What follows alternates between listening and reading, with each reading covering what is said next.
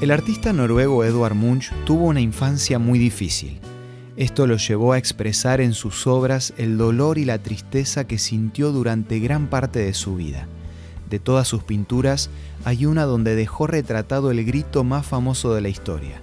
Esta obra nos da pie para poder hablar sobre nuestra manera de expresarnos.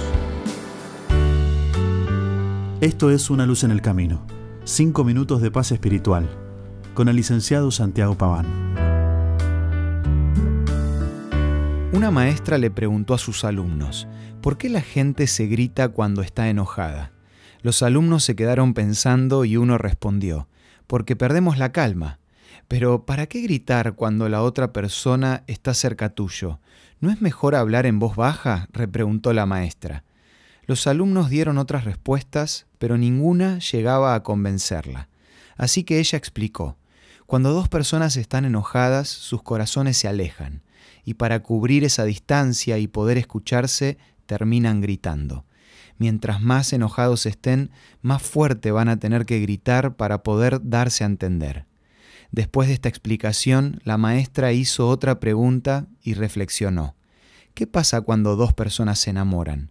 Ellos no se gritan, se hablan suavemente, porque sus corazones están muy cerca, la distancia entre ellos es muy chica, y cuando se enamoran todavía más, solo se susurran y su amor se fortalece. Finalmente no necesitan ni siquiera susurrar, solo se miran y eso ya es suficiente. Y terminó diciendo, cuando discutan, no dejen que sus corazones se alejen, no digan palabras que los separen más. Llegará un día en que la distancia sea tan grande que no van a poder encontrar el camino de regreso. Nuestra manera de hablar refleja nuestro interior. Jesús ya lo decía, de la abundancia del corazón habla la boca. El problema está en que si levantamos la voz cuando no corresponde, las personas no nos van a tomar en cuenta cuando demos un grito de advertencia para impedir que den un paso en falso. O al igual que el cuadro de Munch, no nos van a creer cuando nuestro grito sea para pedir ayuda en medio del dolor. La próxima vez que nos veamos tentados a gritar, pensemos en la distancia que vamos a generar con el otro y cambiemos la manera de expresarnos. Demostremos amor por medio de las palabras. Hablemos con dulzura, con amabilidad. Acompañemos nuestras palabras con una mirada de comprensión y con gestos de empatía. Si en estos días levantaste la voz y discutiste con alguien, este es el momento para arreglar las cosas.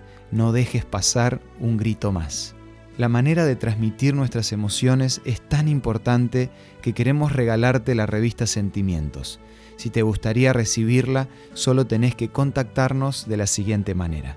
Envíanos un WhatsApp al 1162 26 1229 o búscanos en Facebook como Una Luz en el Camino. La revista Sentimientos te va a ayudar a expresar tus emociones para que puedas vivir con alegría un día a la vez. Esto fue una luz en el camino. Te esperamos mañana para un nuevo encuentro, cuando volveremos a decir... Permitamos que a lo largo de las horas de cada día Dios sea una luz en nuestro camino.